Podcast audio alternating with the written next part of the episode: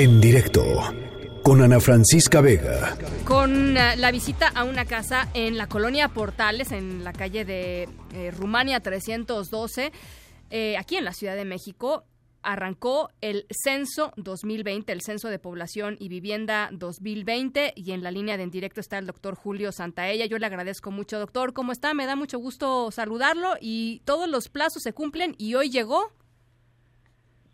Así es, Ana Francisca, el, gusto es mío saludarte. Como dices, el día de hoy inició el censo de población y vivienda en todo el país, aunque tuvimos un evento en la Ciudad de México.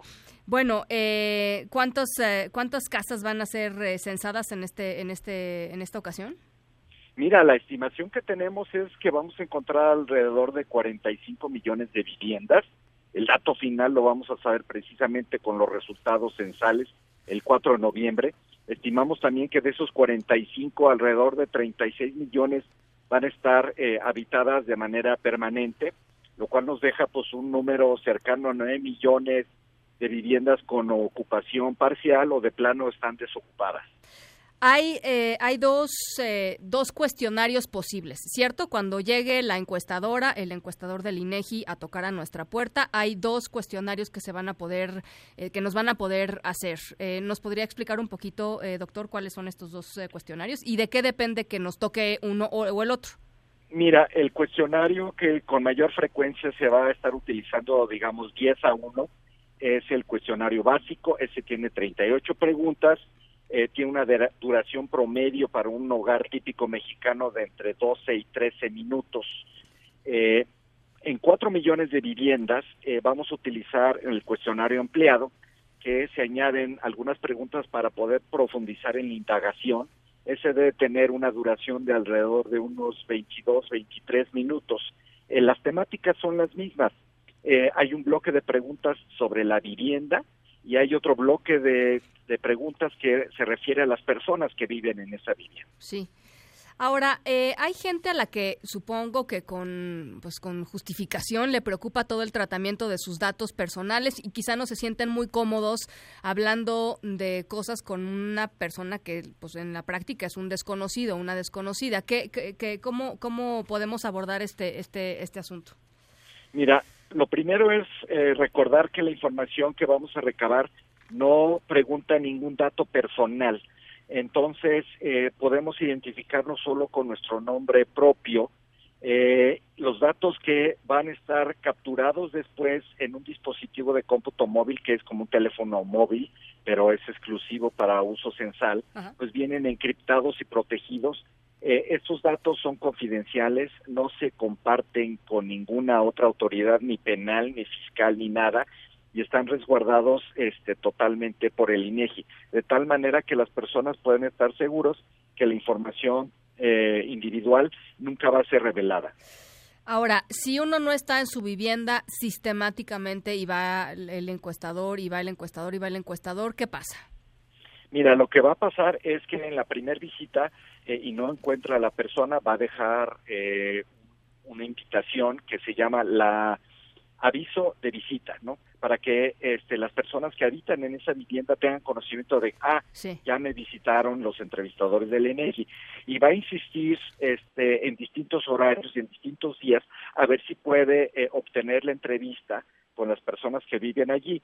Si de plano no se puede, va a buscar una cita eh, de tal manera que, digamos, fuera de horarios hábiles, incluso en fin de semana, podría regresar el entrevistador para poder concluir esa entrevista. Si eso tampoco es posible, va a dejar eh, una invitación para responder por Internet, algo que estamos llamando la autoenumeración, eh, pero tiene que ser solo a partir de esa habilitación, que es con esa invitación, porque ahí tiene un número de usuario y contraseña para poder acceder a la página de internet.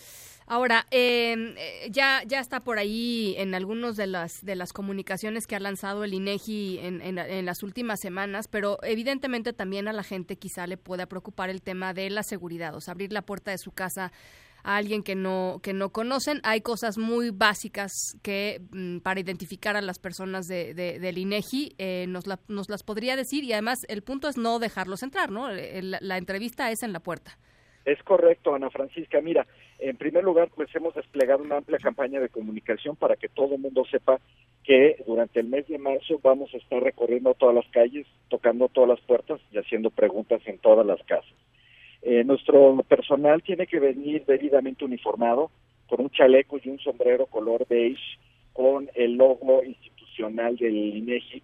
Debe de portar eh, una credencial bastante grande, que tenga eh, su fotografía y un, un holograma y además estamos habilitando eh, dos mecanismos para verificar la identidad de nuestro personal.